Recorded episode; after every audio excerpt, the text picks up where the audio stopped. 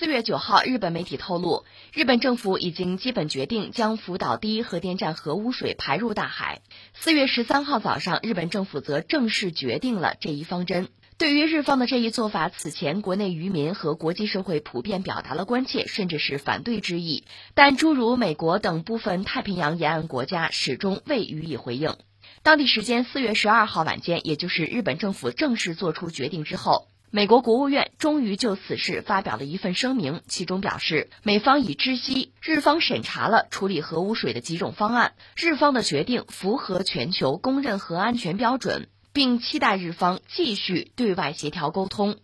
与此同时，美国国务卿布林肯也在推特上发布了更具感情化的回应，表示感谢日本在决定处理福岛核电站核污水方面做出显而易见的努力。期待日本与国际原子能机构继续协调。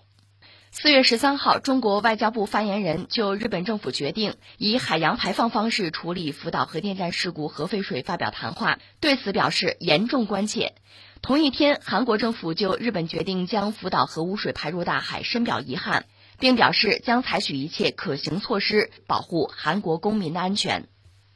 这恐怕是今天最热门的消息吧？日本人。真的是决定一意孤行啊！其实前两天我们关注这个事儿的时候，恐怕我们就已经心中有数，他们会这么做，让人觉得就是特别可笑，很行为艺术。就是日本的首相菅义伟，菅义伟前两天是这样，他应该在四月十六号和美国总统拜登见面啊，恐怕中国是一个不可能被忽略的话题。他还没有对美国进行首次访问之前，菅义伟呢，就这两天刚刚念叨一件事，要求中国对于气候问题负责，然后翻回头来就要向太平洋里倒污水。当然，这是日本政府目前官宣哈官方的态度，中国的态度是很严肃的啊。呃，韩国态度呢就更激烈一些。我们注意到美国的态度就很有意思，美国方面等于说是支持，就说他的水达标啊，没事我们注意到国内有些网友马上提醒美国人，你别以为离你远了洋流是活的。我记得前两天我们聊了一下这个话题，当时我可能主要把关注点集中在以下这几点上。第一点是什么呢？因为日本处理这个福岛核事故确实很拖沓，这里边核心成员是东电，就是东京电力啊，这是一家企业，它算的不是人类的命运账，甚至不是日本的国运账，而是自己的经济账。说到底是怎么省钱怎么来，这是非常要命的一个事情。再有一个，在海洋里。在公海进行过核试验、倾倒过核废料的，首先是美国人，还有是什么呢？就是日本当时曾经促进过一个就伦敦公约的签署，那从某种意义上讲，就是日本不堪忍受美国向太平洋里倾倒核废料进行核试验，他是为了维护自己的权益，就推了这个伦敦公约的签订，他很积极，但现在翻回来是他在破坏自己当年的承诺。顺便点一下欧洲人吧，欧洲人强不到哪儿去。在一九九零年代之前，他们涉及到这个核废料之类的东西，也是往水里扔的，他们干过这事儿。当然，顺便再补充一句啊，全球范围内发生的主要的核灾难，一个是切尔诺贝利那个核事故，再就是美国三里岛那个核事故，倒是没有往水里扔东西，那个主要是往天上走了，就蒸汽啊上天了。那既然说到切尔诺贝利核事故，这点我也谈到了。苏联在处理这个问题上有他的问题，但是最终人家是砸进去五十万人和不计其数的啊工程机械呀、直升飞机呀，想尽一切办法，就是搞了一个混凝土的石棺嘛，把这东西给扣住了。当然，切尔诺贝利这个核电站现在是在乌克兰了，乌克兰也在想办法解决这个问题嘛。总之，没有造成更大的灾难。而我们也知道，像美国人拍了一个切尔诺贝利的什么纪录片，极尽抹黑之能事。但是整个世界，特别是欧美，对日本这次这个行为，连那个瑞典的环保小公主啊，也不罢课了，连句话都没说。啊，这是我们上次聊过的，聊过的不再赘言，还得说点别的。一个是说什么呢？就是大家最关注的，一旦日本人真的排这个污水，带来的后果是什么？我这查了查吧，各色人等有各种推演啊、推测。呃，这个时候主要看洋流了，看海洋的表现了，对吧？大约是这样讲：一旦福岛核电站那个核污水排放到海洋之中，它可能有两种排放的方式，一个是近岸，一个是到公海里排放。恐怕只能近岸吧，往公海里，它怎么运过去啊？那不太现实啊！当然，近岸的话，首先日本就沿海，比如渔民啊、渔业，他们本身就是反对的啊，可能会遭到前所未有的一个冲击吧。这个放在一边啊，一旦这个污水到到海洋之中，因为是日本吧，它肯定顺着日本暖流、北太平洋暖流，这洋流啊，就顺着这个方向先奔哪儿去呢？到太平洋的东北方向。最先受到影响的应该是阿拉斯加，就美国的阿拉斯加海域。这前不久中美高层战略对话那地儿啊，先奔阿拉斯加。呃，那加拿大也跑不了啊，加拿大的太平洋沿岸，那个海域是首先接待这碗毒鸡汤。接着呢，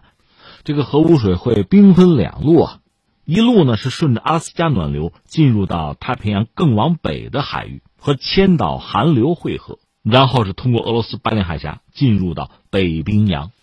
北冰洋在就整个地球上算是比较干净的地方，南北极嘛，哎，这回他去了。还有另一路，另一路核污水呢，它是遇到加利福尼亚寒流就南下，这就进入美国和墨西哥那一侧的太平洋海域，然后再通过。呃，北赤道暖流彻底的带向整个太平洋中部地带，在这儿和赤道逆流那个海水又发生交换，这就进入南太平洋了。北赤道暖流呢，它携带一部分核污水，最终呢又流向东南亚海域，然后进入中国的东海、黄海、渤海，这是洋流的路径吧？如果从洋流路径来看呢，中国应该说受到日本的核污染的影响相对迟啊，相对小。渤海海域外面，朝鲜、韩国，他们可以挡一下；东海那边呢，那台湾是首当其冲了，就是第一岛链会挡一下。你说那对这个中国大陆、对大陆周边海域，那算是个好消息吗？哎，这个很有限，也谈不上庆幸。为什么呢？中国有自己的远洋船队，有自己的海军，有自己的海外贸易，你总得出去吧。而且这回的船，你说一旦出去赶上一场雨，你不得测测吗？看看放射性怎么样？另外，船回来，船进港。恐怕之前也得做一个比较精细的检测吧。另外，这次就日本人如果搞的话啊，对日本周边的海域，而且确实离它比较近的地方啊，这个海洋生的海洋生物产生的影响可能会非常大。还有一点非常可怕在哪儿呢？有的时候不确定，你不能确定，因为这种事以前没有先例。我们刚才讲了，像那个美国的三里岛啊，呃，苏联那个就是乌克兰那个切尔诺贝利核电站啊，它发生爆炸之后，很多污染物是上天了，跟着大气环流走了。那个算是有先例可循啊，大家能够多少有一点经验或者教训。这次往海里倒，这是日本人自主倒的，以前没有过，所以它产生的后果到底会怎么样？当然按他们自己讲没有问题，没有问题。可你知道很多事情啊，不是现在算得出来、算得准的。那下面我们要说日本人，你要说他没有认真考虑这个事儿吧，也不对，人家确实也认真想了。那现在他的状况是什么样啊？就是福岛第一核电站发生事故。那个反应堆停止运转，距今是十年的时间，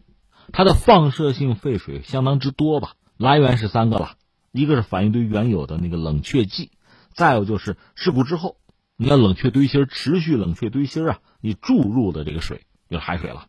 还有呢就是你比如下雨什么的哈，地下水什么的，就是渗入到反应堆去的，这么几类水吧。福岛事故之后呢，东电。就责任方肇事方吧，这个东京电力公司是设置了一个事故放射性废水净化处理装置，就能吸附一些东西吧，去除一些核素什么的。就说大部分的放射性核素通过这一系列的设置吧，想办法先把它去除掉。另外搞了一千个储罐，存放经过处理净化后的废水。当然众所周知，这个所谓处理后的水、净化后的水，并不是净水，它依然含有大量的放射性物质。日本人二零一三年开始吧，就一直在考虑，呃，大概集中到几种方式上嘛。你看，对地层注入，就把这个脏水啊往地层里注入，这是一种；呃，排入海洋算一种；还有蒸汽释放，还有氢气，就氢啊氧啊氢气释放，还有地下掩埋，这么五种处理方式吧。他们评估过，包括各种方案吧，你得花多少钱，可不可行，存在什么样的问题限制。就涉及到，比如持续的时间也好啊，规模呀，二次废物啊，另外工作人员做这些工作是不是也要受害啊？就这些东西确实都需要考虑。后来在二零二零年的二月份，他们就已经拿出了一个基本的判断吧，就是评估报告的。按他们当时的结论，就是说排到海洋里，这肯定是最省事儿的、最便捷，也就是最可行。其他那几种方案在经济性上、技术性上，就是技术成熟度上啊，还有这个时间这几个维度上看呢。比起来差一点，就往海里一倒，这最省事儿，而且最便宜。当然，我还看到一些说法，一些调查说他们可能已经小规模的偷排过，现在只是想大规模的排放而已。可是我理解这个事情吧，三点啊。第一点，我们先说这个事儿本身，算是日本自己的事儿呢，还算是这个世界的事儿？如果是你日本人自己的事儿，我举过一个例子，就像你家里有一个病人，那你们家先把钱花光治疗，如果治不好，自己家里钱花光了，倾家荡产了，这得考虑找朋友借借钱啊，看看亲戚啊，能不能帮帮忙啊？一般是这么一个逻辑。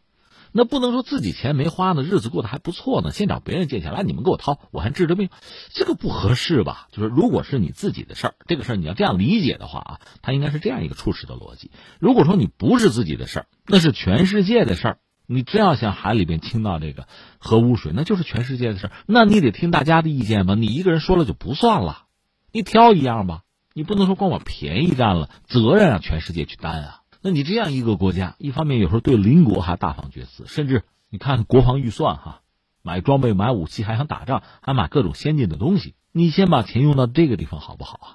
还想做联合国什么常任理事国，这对世界要有一个基本的责任啊，负吧。当然，我实话实说，我也并不认为他们要搞了一千个那个水罐之后再搞一千个，那个有它的风险在，比如说像地震之类的、海啸什么的，可能会被摧毁。但是你确实应该考虑，那毕竟是一个发达国家，全球第三大经济体啊，用你自己的经济和科技的实力，先试着自己去解决这个问题，在本土而不是排放，至少你这个姿态要做出来吧。就你本土实在消耗不了了，你再考虑排放，这个大家也能够理解。你现在这种直接排放，甚至有偷排可能啊，这个做法确实让整个世界是愕然，是没法接受的。这是一个我要说，还有一个就说是排放，排放之前你的污水要处理到什么程度，有一个什么样的标准，应该有足够的透明度，让全世界知道，甚至啊，至少大多数国家能够认同吧。你做做工作是最基本的，而且这个排放我理解哈，恐怕也不应该是这么一百二十三万吨啊，一勺烩啊往海里一倒就不管了。你应该有一个周期，有一个节奏，是一个陆续的行为，这个行为可能得持续几十年才好，不是一次性的。而且确实一边排一边你要看海洋的反应程度。另外呢，我想周边国家也好，刚才我们讲这个洋流走向，它不仅仅是周边国家，全世界相关的国家有海岸线的，恐怕都应该派出自己的科考船，做很精密的跟踪式的就持续的调查，就监控。如果发现有大的风险，应该马上叫停。另外有一个补偿机制是最基本的吧，就这些东西都要商量好。甚至相应的基金设好，把钱打进去，然后再排。我想这也算是一个建设性的态度。如果什么都没有，自说自话，决定了就去做，有几个盟友呢睁一眼闭一眼，不加阻止，那这真的是对人类的不负责任。有一个算一个，除了日本以外，包括对这个事儿不闻不问的很多国家，我们得说一句，这都是对人类、对人类的未来不负责任。